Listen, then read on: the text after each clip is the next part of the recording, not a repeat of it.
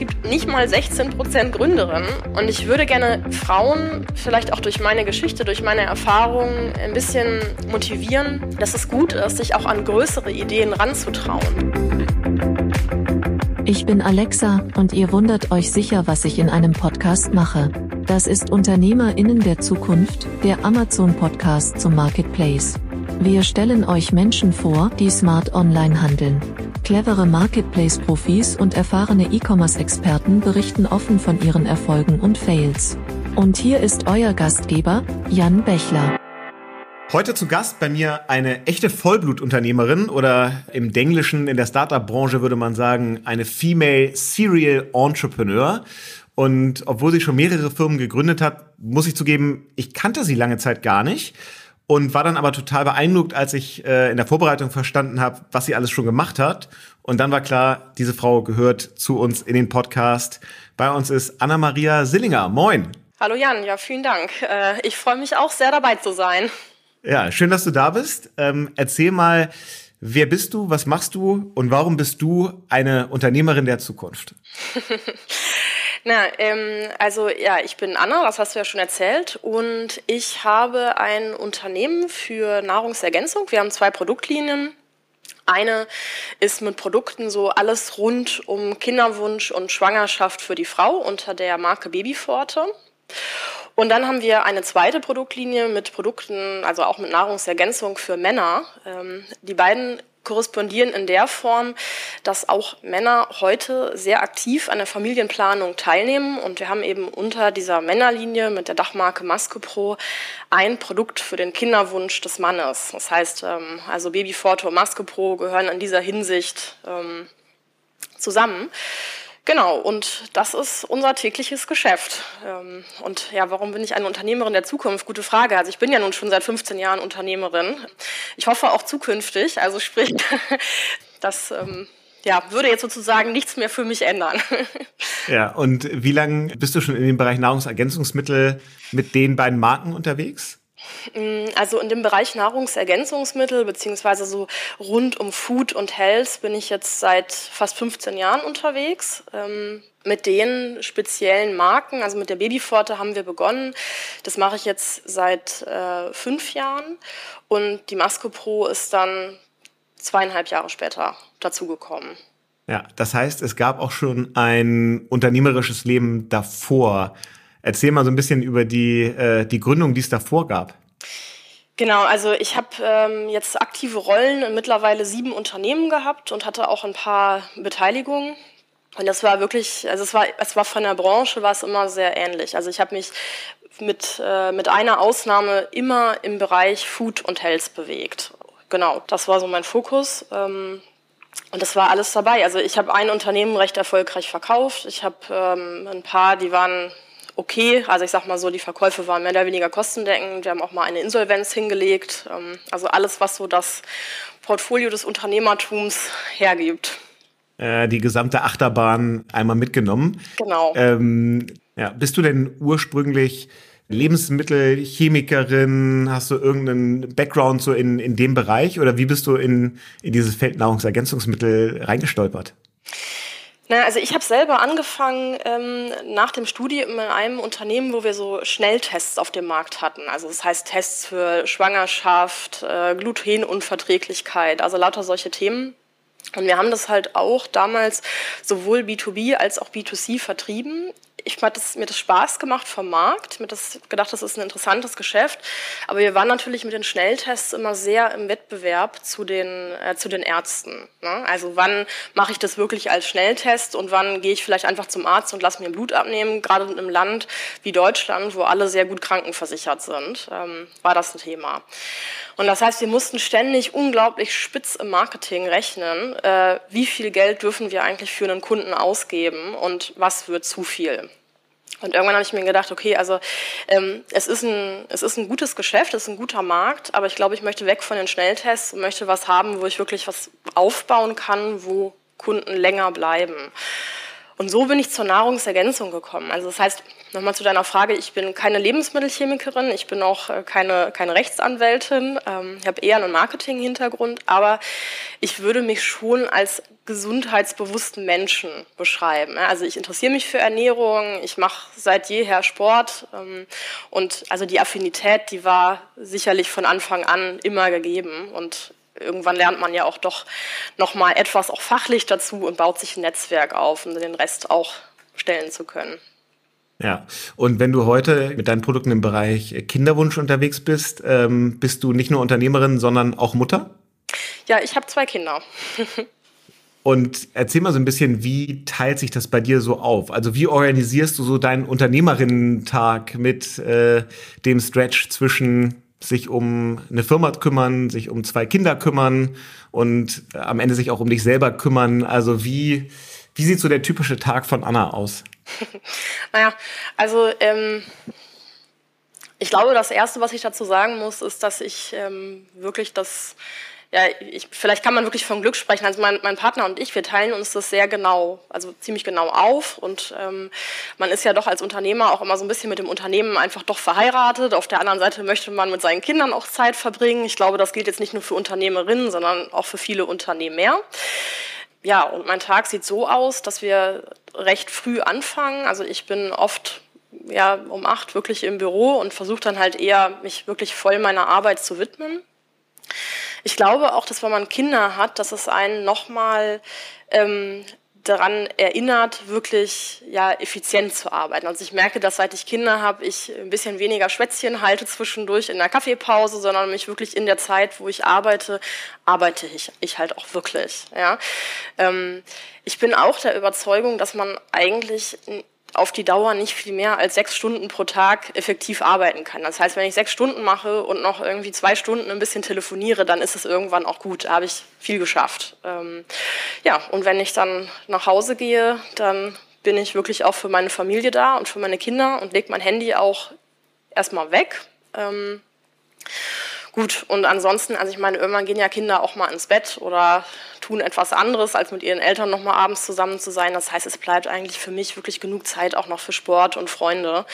Ähm, und ich glaube, es hilft auch, wenn man ein eher aktiver Mensch ist. Ja? Also ich brauche jetzt nicht so wahnsinnig viel Zeit für mich zum Ausruhen. Das ähm, ist vielleicht bei dem, bei dem Lebensmodell von Vorteil. Ja, und sag mal, wie groß seid ihr als Firma? Also wie groß ist das Team, mit dem du das machst? Also wir sind jetzt hier in der Firma vom Team sind wir zu acht und wir haben aber nochmal mindestens genauso viele Freelancer, mit denen wir arbeiten, also auch recht intensiv arbeiten. Und die Firma, die gehört dir alleine oder hast du da äh, keine Investoren mit drin? Keine Investoren dieses Mal, also so ziemlich auch das erste Mal. Okay, war das eine, eine ganz bewusste Entscheidung, dass du gesagt hast, ich suche mir jetzt ein Modell, wo ich keine Investoren brauche? Oder würdest du es auch machen, wenn es jetzt sich ergeben würde? Naja, also ähm, ich denke, Investoren hat man ja so, ähm, also kann man sich ja sozusagen an zwei Punkten suchen. Also der eine klassische Moment, wo man sich Investoren sucht, ist, wenn man ein Unternehmen gründet und man sagt, okay, ich brauche Kapital für eine Produktentwicklung oder ich möchte vielleicht mit ein bisschen mehr, sag ich mal so salopp gesprochen, Wumms in den Markt reingehen und wirklich ein bisschen mehr Wind im Marketing machen und brauche Kapital. Das war jetzt bei uns einfach nicht so richtig gegeben, weil also wir sind, also ich habe selber am Anfang ein bisschen Geld reingegeben ähm, und dann fing das auch an, zügig profitabel zu laufen und wir sind so aus sich raus gewachsen.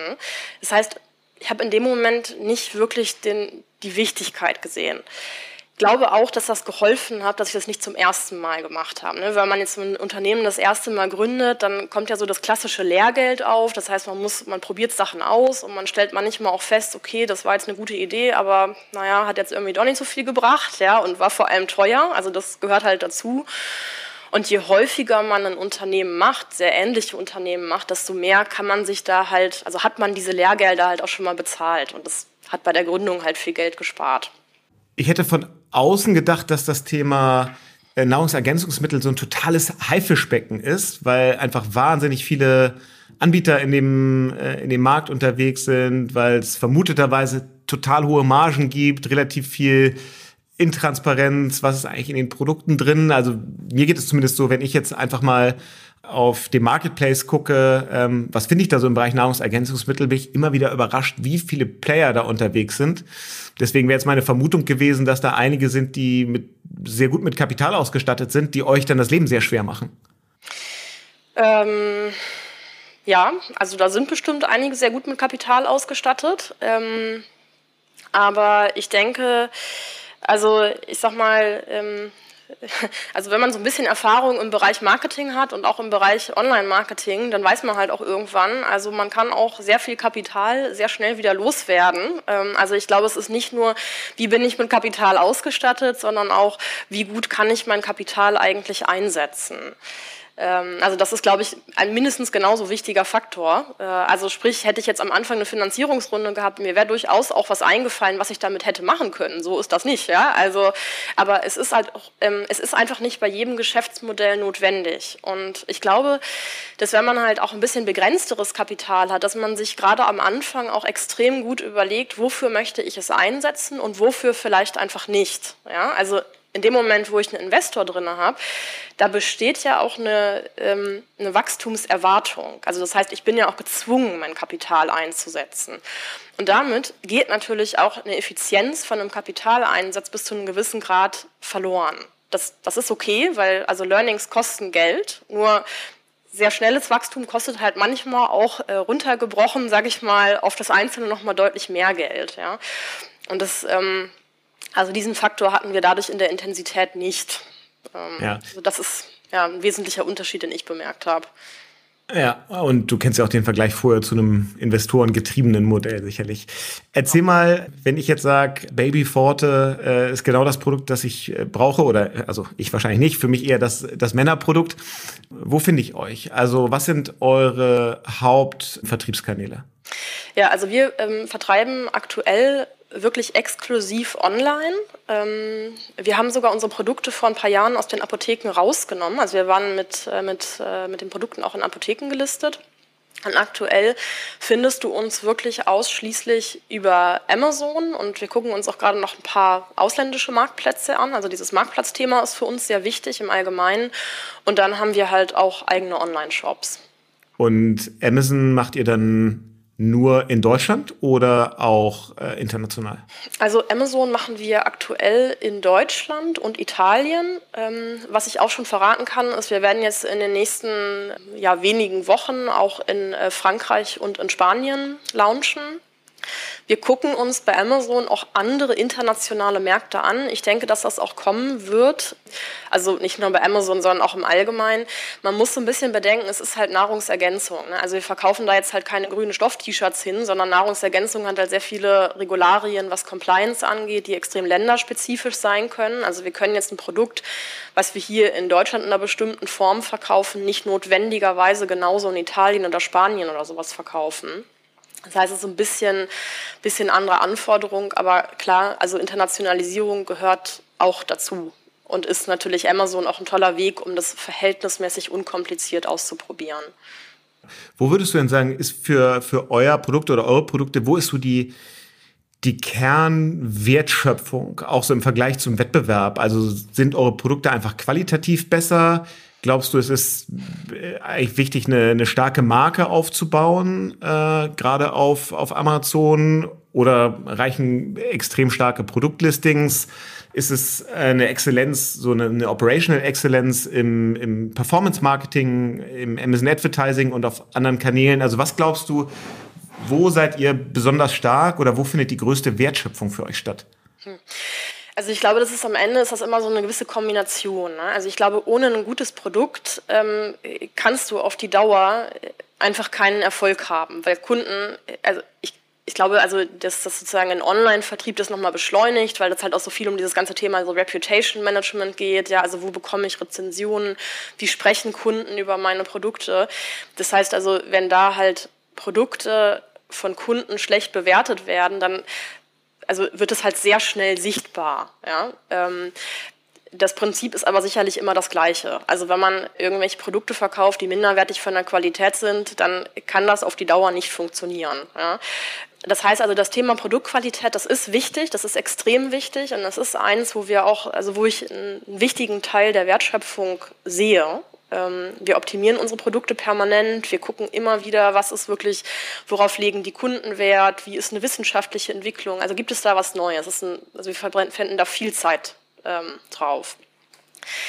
Ich glaube aber auch, dass dieses ganze Thema ja, Support ein wichtiges ist. Ja? Also man muss sich überlegen, wir verkaufen Produkte für ein extrem persönliches Thema. Ja? Also Gesundheit als solches ist schon mal was sehr Persönliches, Individuelles wenn es dann um sowas wie Kinderwunsch und Schwangerschaft geht, also auch so ein ja sowas Schützenswertes, ja, was so ein Kind einfach ja am ersten Schritt ist, ähm, dann ist es extrem persönlich. Und deshalb glaube ich, dass diese, dieser Faktor, dass wir eben auch als E-Commerce-Unternehmen, wo man jetzt keine direkte persönliche Beratung hat, dass wir auf Kundenanfragen eingehen, dass wir also dass wir wirklich auch den einzelnen Kunden ernst nehmen und persönlich auf ihn reagieren, dass auch das halt ein ganz wichtiges, ähm, also eine ganz wichtige Zutat sozusagen für das Erfolgsrezept ist. Das heißt, da habt ihr auch ein eigenes Support-Team, das dann bei euch sitzt und über alle Kanäle relativ schnell reagiert? Wir haben gar nicht ein Support-Team dafür, sondern wir machen das so, dass wir praktisch, ähm, also wir haben eine Person, die macht so diese ganzen Standardanfragen, ja, wo ist mein Produkt? Äh, es soll eigentlich geliefert sein, aber ähm, es ist nicht bei mir, ja. Also das ist jetzt ja ähm, nichts besonders Spektakuläres. Und ansonsten machen wir es aber so, dass wenn ich jetzt wirklich so Fragen geht, die zu den Produkten spezifischer sind zu Inhaltsstoffen, zu möglichen Wechselwirkungen, dass das jetzt bei uns kein klassischer Support mehr macht, sondern dass das wirklich an die Personen auch im Unternehmen geht, die wirklich für die Produktentwicklung zuständig sind. Und dass wir dann auch versuchen, dass wenn wir merken, dass sich bestimmte Fragen wiederholen, ja, also dass wir dann halt auch versuchen, proaktiv darauf einzugehen. Also sprich, das in unseren Produktlistings, in unseren Beschreibungen, vielleicht in Beipackzetteln direkt mit aufzunehmen. Also es ist eigentlich so ein, so ein, so ein laufender Prozess sozusagen aus Kundenfeedback und Produktdarstellung, Produktoptimierung, Produktentwicklung. Es greift ineinander. Und entsteht daraus auch Produktneuentwicklung, weil ihr von Kunden einfach lernt, was die sich eigentlich noch an, ja, an zusätzlichen Angeboten oder Produkten wünschen würden? Ja, absolut. Also wir, ähm, wir sourcen extrem kundengetrieben. Also bevor wir irgendein neues Produkt sourcen, gucken wir uns immer an, wie könnte eigentlich eine Nachfrage sein. Also das, das, also daraus erschließen sich, also unsere Ideen kommen in wenigen Fällen wirklich aus einer persönlichen Inspiration, sondern wir gucken uns einfach an, was wünschen sich unsere Kunden. Ja, also was wünschen die sich vorher, nachher, parallel, ähm, was wünschen sie sich vielleicht auch nochmal anders an dem Produkt. Manchmal erleben wir Kunden, die dann bei Kinderwunsch, ich weiß nicht, Produkte von vier verschiedenen Anbietern nehmen. Und das wollen wir nicht, weil unser Ziel ist es ja, die Zeit des Kinderwunsches und der Schwangerschaft und überhaupt die gesundheitlichen Phasen oder Bedürfnisse, in denen man unsere Produkte nimmt, möglichst einfach und unkompliziert und angenehm zu gestalten. Und wir möchten eigentlich gerade, dass unsere Kunden es nicht brauchen, dass sie so einen ganzen Baukasten irgendwie sich zusammenstellen. Ja.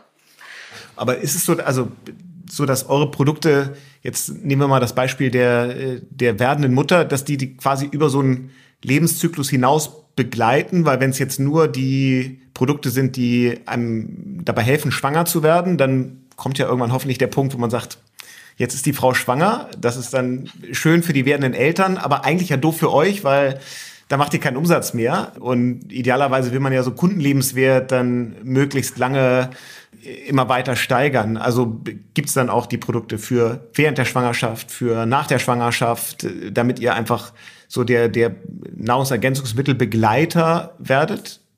Genau, also das ist ja, was du jetzt ansprichst, ist ja so dieses Thema, also sag mal, macht es auch Sinn, eine Spezialistenmarke zu machen, wie jetzt zum Beispiel ein Babyforte für, für einen Kinderwunsch und eine Schwangerschaft, also das hat ja Produkte für beides, ähm, oder auch wie eine Männermarke, ja, also ich meine, wenn jetzt ein Mann was fürs Immunsystem macht, warum sollte das nicht vielleicht auch die Frau machen wollen, ja, also es ist jetzt nicht an den Haaren herbeigezogen, ähm, aber also wir glauben halt, dass diese Spezialistenmarken, also wir versuchen uns halt in dieser Markenwelt der jeweiligen Marke wirklich auf einen, einen Themenbereich zu fokussieren Ähm, du hast aber natürlich vollkommen recht. Das heißt nicht, dass wir jetzt gerne Kunden verlieren möchten. Wir, ähm, wir freuen uns auch, wenn Kunden länger bleiben möchten. Ähm, aber das wäre für uns dann eher ein separates Projekt. Ja? Also, dass wir uns überlegen würden, okay, vielleicht sehen wir auch noch einen weiteren Bedarf ja, für ein anderes Thema, wo wir merken, okay, unsere werdenden Mütter beschäftigen sich danach mit also immer wiederkehrend mit bestimmten Themen. Und dann würden wir aber eher wirklich auch fokussiert auf dieses Thema eine weitere Marke bilden. Also das, das ist einfach unsere Strategie. Ja, das ist ähm, ist so ein bisschen Geschmackssache, wie das Unternehmen angehen. Ich würde es aber auch jetzt für uns nicht so sehen, dass das Babyforte und Maskepro die Marken sind, die wir jetzt als einzige Marken die nächsten 30 Jahre machen, sondern es ist durchaus denkbar, dass da noch weitere Marken dazukommen. Aber dann ist ja CRM für euch wahrscheinlich auch ein relativ wichtiger Kanal, um Kunden so ein bisschen dann, dann weiterzuentwickeln, ne? von, der, von der einen Marke und Phase in die nächste? Also in der aktuellen Situation ist es, ähm, muss man sagen, so, so mittelwichtig sozusagen. Ja? Also weil ich meine, du, was du da ansprichst, ist natürlich vollkommen richtig. Also man spricht ja immer so von, von Kohorten. Ja? Also wie lang bleibt sozusagen eine Gruppe von Kunden, eine bestimmte Kohorte, bis sie sozusagen mit den Produkte durch, mit den Produkten durch ist. Und aktuell ist es mit der Babyforte-Linie genau wie du sagst. Also ich sag mal, in dem Moment, wo jetzt die Schwangerschaft oder die Stillzeit abgeschlossen ist, da war es das erstmal. Ja, also da, da ist der Kunde für uns erstmal weg.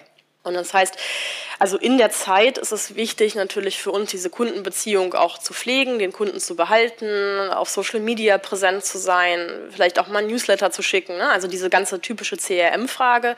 Ähm, aber perspektivisch klar, also je länger man dann, also je mehr Marken man praktisch baut, um in diesem Lifetime Circle, von dem man dann spricht, halt zu machen, desto wichtiger wird das. Also mit Sicherheit. Ja, lass uns äh, noch mal so ein bisschen über eure Marketingkanäle sprechen. Also gerade da ihr ja nun auf Amazon verkauft, aber auch äh, in den eigenen Shops. Äh, ich vermute, dass ihr eine ganze Reihe von unterschiedlichen Kanälen bespielt. Also alles, was Amazon Advertising ist, wahrscheinlich klassisch äh, Search, wahrscheinlich irgendwie Paid Social. Erzähl mal so ein bisschen, welche Kanäle sind da für euch wichtig und wie managt ihr das auch, wenn du sagst, euer Team besteht aus acht festen Kolleginnen und Kollegen plus nochmal so viele Freelancer. Macht ihr das dann alles in-house? Äh, habt ihr dafür Agenturen, Partner? Wie, wie seid ihr da aufgestellt? Ja, also wir machen das tatsächlich teils, teils. Ähm, wir, also bei uns ist es so, dass also bei uns so dieses ganze Thema Markenbildung, Markenkommunikation natürlich ein sehr wichtiges Element ist. Ja, also wir haben ja kein riesengroßes Produktportfolio, sondern wir haben ja ein paar sehr spezialisierte Produkte. Und deshalb haben wir uns dafür entschieden, dass wir ähm, den Teil, wo es viel um Markenkommunikation geht, versuchen weitgehend in-house zu behalten. Also das heißt, wir ähm, also wir managen komplett unseren Amazon-Account selber, auch inklusive der, der Page-Optionen, also der Werbemöglichkeiten auf Amazon. Wir machen das auch so, dass wir unser komplettes Community Management auf Instagram machen wir selber, die Content-Erstellung. Ähm, wir entwerfen selber viele Creatives. Wenn es aber ums Thema Performance Marketing geht, da lassen wir Agenturen dran. Also das heißt, wir haben die, die Google-Betreuung, Facebook und Instagram haben wir ausgelagert. Ähm, arbeiten aber mit Agenturen, mit denen wir sehr eng arbeiten. Also das heißt, wir haben auch mit den Verantwortlichen da wöchentliche Meetings, wöchentliche Reportings, immer wieder ähm, Abstimmungen, was die Optimierung angeht. Also das heißt, wir haben nicht diese Strategie, dass wir sagen, okay, wir geben das raus und dann macht ihr mal und sagt uns nur, was ihr an Budget braucht. Also so ist es, ähm, ist es gar nicht. Ich glaube auch, dass das wichtig ist, wenn man das auslagert, ähm, weil ich so ein bisschen die Erfahrung gemacht habe, dass, also gerade wenn das unterschiedliche Leute machen, man so ein bisschen aufpassen muss, dass sich nicht jeder praktisch selbst die Erfolge zuschreiben möchte. Ja, also der eine sagt, oh, dieses Wachstum, das muss alles von Facebook kommen, alles war Facebook, ja, äh, und der nächste sagt, also die Google Ads, also Anna, die gehen durch die Decke, ja. Und man denkt sich so, Moment mal, aber ähm, also meine Firma läuft zwar ganz gut, aber die Explosion hat hier noch nicht stattgefunden. Äh, und irgendwie praktisch attributiert ihr euch gerade die doppelten Sales, die wir eigentlich hatten. Äh, also das heißt, dieses ganze Thema Tracking und wie das Ganze dann wieder so konsolidiert werden kann, ähm, das versuchen wir auch viel in-house zu bearbeiten. Also wir haben äh, hier auch äh, also eine Person voll für Controlling beispielsweise und holen uns auch immer wieder mal Hilfe ran, was so Optimierung im ganzen Tracking anbelangt. Jetzt gucken wir mal fünf Jahre äh, voraus. Ähm, was glaubst du, wo sich äh, deine Firma und die unterschiedlichen Marken hinentwickelt haben? Du hast nicht den Druck, äh, die Firma irgendwann mal zu verkaufen, weil du keine Investoren drin hast. Ist das jetzt dein Lifetime-Projekt und da ist einfach das Ziel, das größer zu machen? Oder glaubst du, ihr werdet dann doch irgendwann mit den Marken unter das Dach von irgendeinem großen strategischen Player springen? Oder glaubst du, dass einer der ja, eine der Unternehmen, die jetzt ja gerade viele große Händler, die auf Amazon äh, verkaufen, so zusammenkaufen, also die Trasios und Razer Groups und Berlin Brands Groups, wie sie alle heißen. Glaubst du, dass die viel stärker in euren Markt gehen werden und irgendwann mal bei euch vor der Tür stehen und anklopfen? Ähm, also angeklopft haben sie schon, das äh, kann ich verraten. Wir haben schon einige E-Mails bekommen und Gesprächsvorschläge. Ähm, also ich glaube, dass wir jetzt nicht ähm, demnächst irgendwie an die Esrasios oder Berlin Brands Groups oder Razors verkaufen. Das würde mich sehr wundern. Mir macht das gerade Spaß und wir entwickeln uns einfach gut. Ich würde Investoren perspektivisch nicht ausschließen. Ich habe gerade keine konkreten Pläne, aber ich denke, wenn man jetzt sagt, okay, wir haben vielleicht an irgendeinem Punkt, wissen wir, wo wir nochmal skalieren möchten, in welchen Markt wir nochmal mit ein bisschen mehr Tempo reinwachsen möchten und wir glauben, dass wir die Mechanismen verstanden haben, dann glaube ich, ist es jetzt nicht so, dass ich sagen würde, okay, das ist für uns äh, nichts, was in Frage kommt. Ähm, ich weiß es nicht. Also das heißt, wo sind wir in fünf Jahren? Ähm, das hängt so ein bisschen auch davon ab, ähm, ja, wie entwickelt sich was? Ja? Also im Moment kann ich vielleicht verraten, wir ähm, wachsen, das ist halt das Schöne, ohne Investoren zu arbeiten, man darf es auch einfach ein bisschen organisch entwickeln und sich ausprobieren. Ja, das ist ja auch also ein super Learning, das du sicherlich gemacht hast und jetzt so über die verschiedenen Gründungen ja, sehen konntest. Ein Teil deiner Learnings und deiner Erfahrung aus jetzt 15 Jahren Unternehmertum gibst du ja auch weiter. Erzähl mal vielleicht noch mal so ein paar Sätze was machst du da ähm, und warum hast du dich entschieden, neben dem jetzt wahrscheinlich sowieso schon ziemlich vollen Tag auch äh, noch so eine Rolle als, als Coach mit einzunehmen? Also erstmal, ich bin wirklich begeisterte Unternehmerin. Also ich glaube, hättest du mich mit fünf Jahren gefragt, was ich beruflich machen möchte, ich weiß nicht mal, ob ich gewusst hätte, dass es Unternehmer heißt, aber ich hätte auf jeden Fall gewusst, dass ich es machen möchte. So. Ähm, und ich würde mir wünschen, dass sich einfach viel mehr Menschen in Deutschland gar nicht nur junge, einfach allgemein Leute mehr für Unternehmertum begeistern würden und diesen Schritt auch wagen würden. Ich habe so oft schon gehört, ach, ich habe ja mal, mal überlegt, ob ich, ich weiß nicht, was machen wollte, aber, ja, und es gibt immer Abers, ja, es gibt immer Abers im Leben, aber es gibt auch so viele Gründe dafür, sich das zu trauen. Ähm, und ich hoffe halt, dass ich mit dem, was ich ähm, was ich erlebt habe oder wie meine Geschichte ist, da Leute ein bisschen inspirieren kann oder ihnen vielleicht auch ein bisschen weiterhelfen kann. Ähm, und ich glaube, dass es auch wichtig ist, Unterstützung zu haben. Ja, also ich hatte selber in den ersten Jahren, ich hatte auch viele Leute, die mir weitergeholfen haben, die mich protegiert haben, die sich Zeit genommen haben. Und ich würde da gerne ein bisschen was zurückgeben. So, und das andere ist, dass es einfach ganz klar, es gibt zu wenig Gründerinnen. Ja, das ist, ähm, ich finde das, Absolut. muss ich sagen, wirklich ein bisschen eine Katastrophe. Äh, ich habe gerade wieder vom Bundesverband Deutscher Startups die letzte Studie gelesen. Es gibt nicht mal 16 Prozent Gründerinnen. Und wenn es dann um Venture Capital geht, da wird es wirklich verschwindend gering. Ähm, und also man sieht halt immer mal bestimmte Gründerinnen, immer wieder, auch aus der Berliner Szene. Und das ist total gut und das ist total wichtig. Aber es sind einfach noch zu wenige.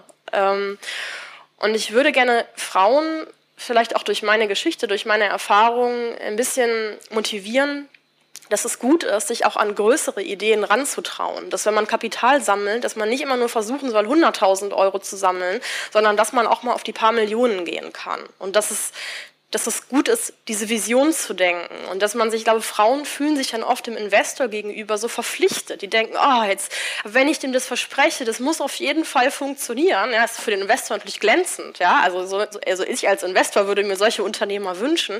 Ich kann aber nur sagen, Leute, wenn ihr eine Frühphase investiert, jeder professionelle Investor weiß, dass ein Risiko dabei ist. Das gehört einfach zum Job. Ja, und ihr seid nicht verpflichtet, dass es was wird, sondern es kann was werden oder es kann nichts werden werden. Das ist okay und es ist kein Grund, sich nicht zu trauen. Und ich würde mir wünschen, dass ich, ja, dass ich insgesamt Menschen, aber ganz besonders nochmal Frauen da mehr rantrauen würden. Das ist auf jeden Fall ein sehr guter und sicherlich äh, total wichtiger und richtiger Ansatz. Äh, insofern cool, dass du da auch als Coach dein Wissen weitergibst. Vielleicht können wir jetzt noch so zwei, drei Hacks von dir erhaschen. Für diejenigen, die sich jetzt überlegen, 2021 ist das Jahr, auf dem ich auch im E-Commerce auf Amazon starten würde.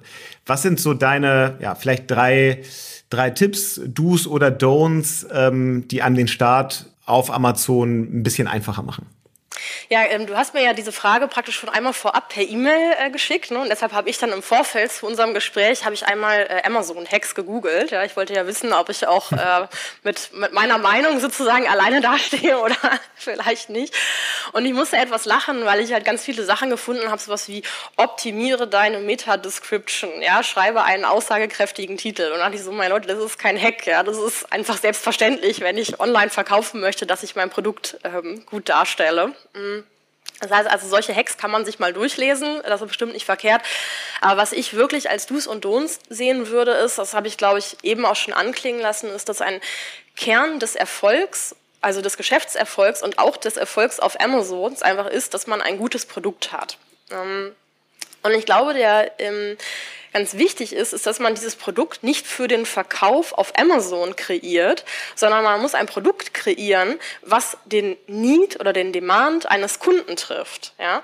Und erst wenn man dieses Produkt gefunden hat, und das, da kann man sich ja auch den Markt auf Amazon oder woanders angucken, aber am Ende geht es halt um den Kunden und nicht um Amazon. Ja? Wenn man das gefunden hat, dann kann man mal prüfen, ob Amazon wirklich ein geeigneter Vertriebskanal ist. Ja? Und kann sich das auch mal durchkalkulieren, kann gucken, wie sieht da eigentlich eine Nische aus im Wettbewerb. Also die ganz klassischen Sachen, die man unternehmerisch tut, ähm, egal eigentlich auf welchem Kanal man verkauft. Ähm, so, und wenn man das dann alles geschafft hat und dann auch noch die Hacks alle angewandt hat, die man googeln kann, also scharfe Produktbilder zum Beispiel einstellen, habe ich gelesen, wo ich dachte, gut, das ähm, äh, ist jetzt vielleicht wenig überraschend, dass der Kunde kein unscharfes Bild sehen möchte meines Produktes. Ähm, aber also wenn man dann noch diese ganze Klaviatur der bei Google zu findenden Hacks äh, angewendet hat und ein professionelles Listing erstellt hat, dann glaube ich, ist es auch wirklich gut, immer wieder auf Kunden gut zu reagieren und diese Kritik auch aufzunehmen, sich zu Herzen zu nehmen und zu versuchen, es nochmal besser zu machen. Tipptopp. Anna, jetzt äh, kommt noch meine Abschlussfrage. Äh, das frage ich ja jeden Gast. Ähm, wie viele Bestellungen hast du im letzten Jahr bei Amazon gemacht? Mhm. Und was war der Shop, wo du die zweitmeisten Bestellungen getätigt hast? Ähm, die zwei, also äh, innerhalb von Amazon oder? Äh, nee, insgesamt. Okay. Ähm, also ich selber ähm, war privat nur so ein mittelguter Amazon-Kunde. Ich habe nur acht Bestellungen getätigt. Wir haben es aber mit dem Unternehmen wieder ein bisschen rausgerissen. Ja? Also da waren wir bei 50. Ähm da hat es besser funktioniert. Und ansonsten, ähm, hm, wo habe ich die zweitmeisten Bestellungen gemacht? Das ist eine gute Frage. Also ich vermute. Oder vielleicht auch mehr als bei Amazon. Vermutlich. Ähm, wir haben ja zwei Kleinkinder zu Hause, ja, von einem und drei Jahren, und ich habe das Gefühl, irgendwie brauchen die ständig Spielzeug und Kleidung. Also vermutlich war es irgendwas im Babybereich. also coole, sehr inspirierende Geschichte. Ich hoffe, dein Erfahrungsschatz, den du mit uns geteilt hast, macht äh, möglichst vielen Unternehmerinnen eben auch Mut, ähm, den, den Sprung äh, tatsächlich äh, anzusetzen und deinem Beispiel äh, zu folgen. Ich finde, da waren richtig äh, tolle Learnings bei, hoffentlich viel Inspiration. Und von der vielen Dank, Anna, dass du die Zeit hattest, äh, mit dabei warst bei UnternehmerInnen der Zukunft. Alle Infos dazu gibt's äh, auch nochmal online unter amazon.de slash podcast. Und ja, wir freuen uns bald schon wieder von dir zu hören. Vielen Dank. Ja, vielen Dank, Jan. Ciao, ciao. Ciao.